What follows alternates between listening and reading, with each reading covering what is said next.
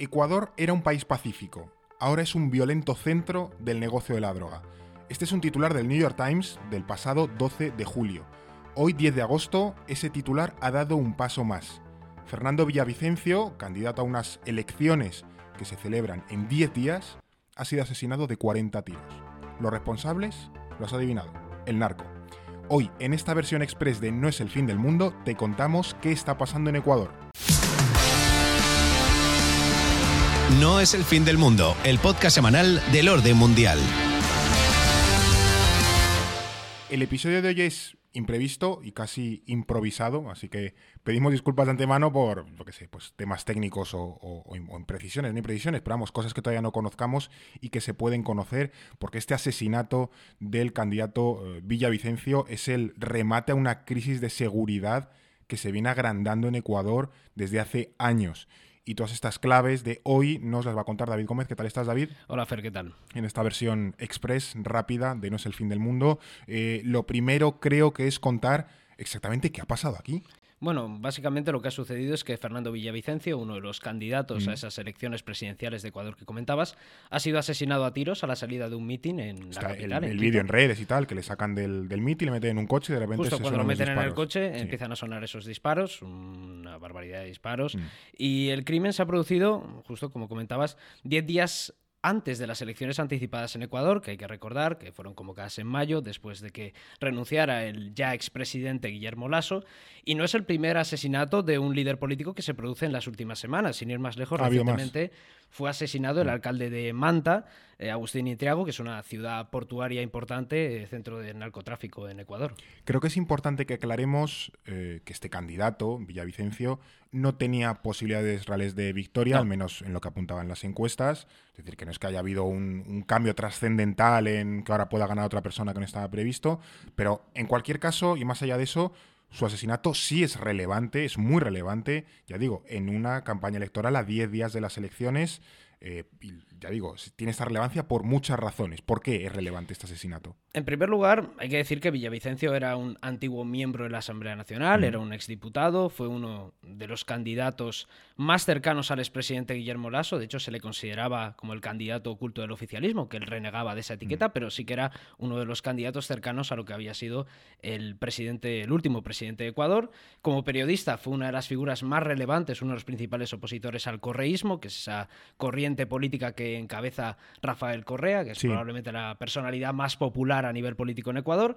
Y es cierto que no era uno de los candidatos más populares en las encuestas, era el cuarto en intención de voto, pero sí que era célebre por defender un discurso de lucha contra la corrupción y contra el crimen organizado. De hecho, proponía medidas como abrir una cárcel de alta seguridad, tipo Nayib Bukele en El Salvador, también militarizar los puertos y crear una unidad antimafia para combatir ese crimen organizado. Creo que era también algo como sindicalista o ex sindicalista ¿no? Tenía relación con ese mundo que a veces se le sitúa un poco en la izquierda, pero luego es cierto que, como tú bien has apuntado, ha llegado a apoyar a Guillermo Lasso, entonces como que a veces está un poco en el oficialismo, era una figura, por hacer una mezcla un poco centrista, pero bueno, que es un poco indefinida en ese sentido, de, en el eje izquierda-derecha. Bastante típico en América Latina, él tuvo esos orígenes izquierdistas un tanto difusos, también en relación con los movimientos indígenas, y luego sí que, por ejemplo, en esta última legislatura sí que se ha apoyado, aunque ha criticado alguna vez también a Guillermo Lasso, sí que se ha situado más eh, cerca del presidente o expresidente ecuatoriano y sobre todo por este discurso de abanderar la lucha contra la corrupción y contra el crimen. Es que yo creo que es lo importante. Que es la clave del asunto y de eh, por qué han ido a por él. Claro. Ha recibido bastantes amenazas de muerte. Claro, yo, voy a eso, que al final es lo, lo, relevante aquí no era tanto su perfil ideológico, sino que al final denunciaba muchísimo la corrupción y el crimen organizado que viene existiendo en Ecuador en los últimos años y eso en buena medida es lo que se cree que ha provocado su, asesinato. Eh, se sospecha, se intuye ahora mismo, por no decir se sabe, eh, que, el, que es el crimen organizado quien está detrás de esto. ¿Quién ha podido ser y por qué? Sí, bueno, de hecho, Villavicencio hace unos días hablaba de que había recibido amenazas de muerte por parte de Fito, que es el líder de la banda de narcotraficantes de Los Choneros, que está vinculada al cártel de Sinaloa, al famoso Esto es un cártel ecuatoriano que eh, tiene vínculos o tiene cierta alianza con un cártel mexicano que es de los más potentes de México. Exactamente, es una de las bandas locales del narcotráfico que opera en favor del gran mm. cártel de Sinaloa. Es algo bastante habitual en Ecuador que las bandas locales operen en favor de estos grandes cárteles mexicanos. Eh, de todas formas, no hay una evidencia clara en este momento de quién ha podido ser, de qué banda vinculada con el narcotráfico ha podido estar detrás. Yo he visto en redes alguna reivindicación, pero se comenta que puede no ser cierta, puede ser como una especie, no de falsa bandera, pero sí intentó acusar a otra banda. Bueno, que todavía está un poco ahí en, una zona un poco indefinida quién es, ha sido exactamente, o al menos que sepamos, todavía nadie ha reivindicado ese asesinato de una manera clara. Claro, oficialmente no podemos confirmar la autoría por parte de ningún grupo mm. organizado, pero sí que es verdad que existen sospechas evidentes de que es el crimen organizado el que está detrás de este asesinato. Esto es, em, es cierto que esto era, era un tema que llevamos eh, tiempo pensando en eso el fin del mundo, abordando antes, eh, abordarlo antes o después, el tema de, la seguridad en Ecuador, eh, pero creo que es importante que ahora ahondemos un poco en ahora mismo cómo es que un, un narco o alguien del crimen organizado se decide asesinar a un eh, candidato presidencial a 10 días de las elecciones. O sea, tan mal está la cosa en Ecuador en términos de seguridad como para que se haya decidido en este paso. O sea, ¿qué, está pasando en el, en el país? Porque recuerdo que hasta hace unos pocos años Ecuador era un país que se veía con ciertas perspectivas, en fin, que era un país próspero, que iba bien y tal. Y de repente en los últimos años ha pegado un bajonazo impresionante en términos de seguridad que el país todo lo que ha ido construyendo durante muchísimos años lo ha perdido en, apenas un lustro, en cinco años. Bueno, de hecho es que se consideraba como esa isla de paz entre Colombia y Perú, que siempre habían sido los países que habían estado asolados por la violencia de las guerrillas, por el terrorismo. E incluso por el propio narcotráfico, que Ecuador había quedado un poco al margen de esas dinámicas de Perú-Ecuador, que venían de Bolivia y tal, y el tráfico hacia Estados Unidos. Sí, y ahora mismo la situación es completamente dramática. Por darte un dato, Ecuador cerró el año pasado, 2022, con una tasa de homicidios que es la más alta de su historia hasta la fecha. 25,5 muertes por cada 100.000 habitantes. Es mucho. Para que te pongas en contexto, es cinco veces más que en 2017, antes de que empezara toda esta crisis de seguridad, y es más incluso que la tasa de homicidios que se registró en México. Que todos tenemos una idea. y sobre todo que se, se haya quintuplicado en cinco años. Claro, es que es una auténtica barbaridad.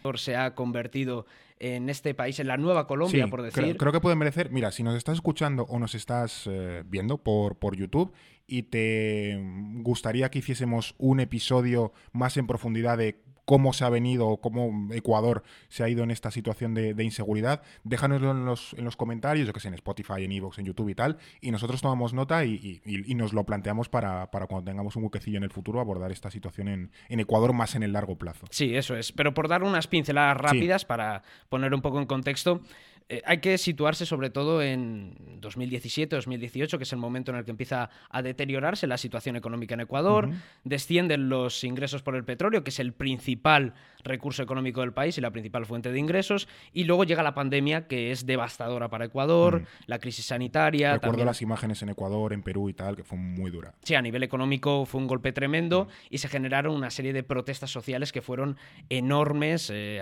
año 2019 hasta 2022, lo que es el final de Lenín Moreno, también el principio, bueno, el principio, los dos años que ha estado Guillermo Lasso, y hay una situación de inestabilidad política que se mezcla con esa crisis económica y de seguridad que se convierte en un caldo de cultivo ideal para que las bandas locales empiecen a reclutar jóvenes descontentos, desempleados, y esto también se junta con la represión de las fuerzas policiales, con un aumento de esas políticas de mano dura que también incrementan el número de presos en las cárceles y que propicia que esos grupos organizados empiecen a operar o a hacerse con el control de las prisiones y a organizarse desde el de dentro de esas cárceles. Un, clásico, de hecho me suena, no recuerdo la fecha, pero que hubo como un motín en una cárcel ecuatoriana que murieron no sé si decenas o, cientos de personas, aquello fue una barbaridad. Otra de tantas historias en América Latina de cárceles superpobladas, de que al final se crea no un estado paralelo, pero metes a todos los criminales en la cárcel y ellos se organizan en la cárcel y desde la cárcel mandan a los que están fuera de la cárcel. Total, que no soluciona el problema y esto yo creo que es una de las razones que ha, empeorado en, en Ecuador y sobre todo también creo que lo que tú mencionabas, ¿no? Que han llegado cárteles mexicanos o se han aliado con cárteles mexicanos. Creo que también está por ahí la mafia albanesa, que de hecho tenemos un articulazo de hace unos días sí, en, salió hace mundial. Está súper bien. Cómo la mafia albanesa ha ido extendiendo sus tentáculos en, en, el mundo, pues al final todo eso también ha convergido en Ecuador y, es una variable fundamental en este tema. Sin duda, los cárteles mexicanos, que encima los principales cárteles, el cártel de Sinaloa que comentábamos y también el cártel Jalisco Nueva, eh, generación, que son los archienemigos, han encontrado un un lugar donde operar y donde hacer una especie de guerra proxy entre ellos, mm. disputarse el control de esas eh, rutas del narcotráfico, pues han visto que hay un terreno ideal para intentar llenar ese vacío de poder. Y luego hablabas también de la mafia albanesa, que durante mucho tiempo ha operado en América Latina colaborando con las FARC para ese tráfico de cocaína a Europa y que también ha encontrado terreno en Ecuador. Entonces vemos que se juntan todos estos factores y propician precisamente esta crisis de seguridad que estamos viendo. Totalmente. Y como decíamos al principio, eh, este asesinato de nuevo se enmarca en esa campaña electoral donde además la seguridad ya era el principal tema de la campaña. Totalmente. la situación está tan deteriorada que ya era el principal tema donde giraba absolutamente todo.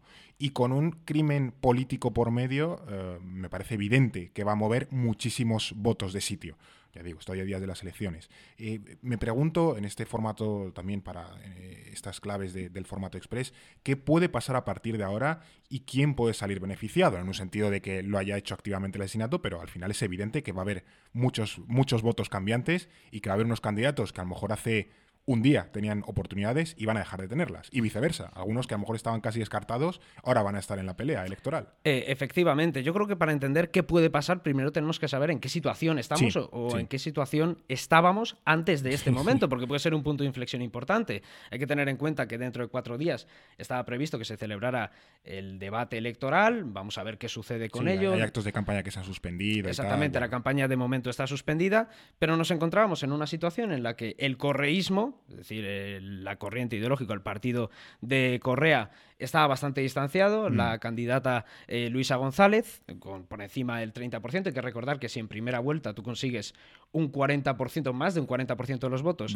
y más de 10 puntos de distancia respecto al segundo candidato, ya se consigue eh, un ganas automáticamente. Ganas automáticamente, no hay un balotaje. Entonces, había una gran distancia a la candidata correísta, se sospechaba que a lo mejor podía llegar a ese 40%, y luego estaba por detrás, en segundo lugar, eh, Jan Topic, que es considerado este es, un outsider, considerado como el Bukele ecuatoriano, vale. que es el que defiende más esa mano dura, aparte Ahora que en muchos de países surge el Bukele de no sé dónde, esto ya lo analizaremos en un capítulo que saldrá las, las próximas eh, semanas con el tema de, El Salvador.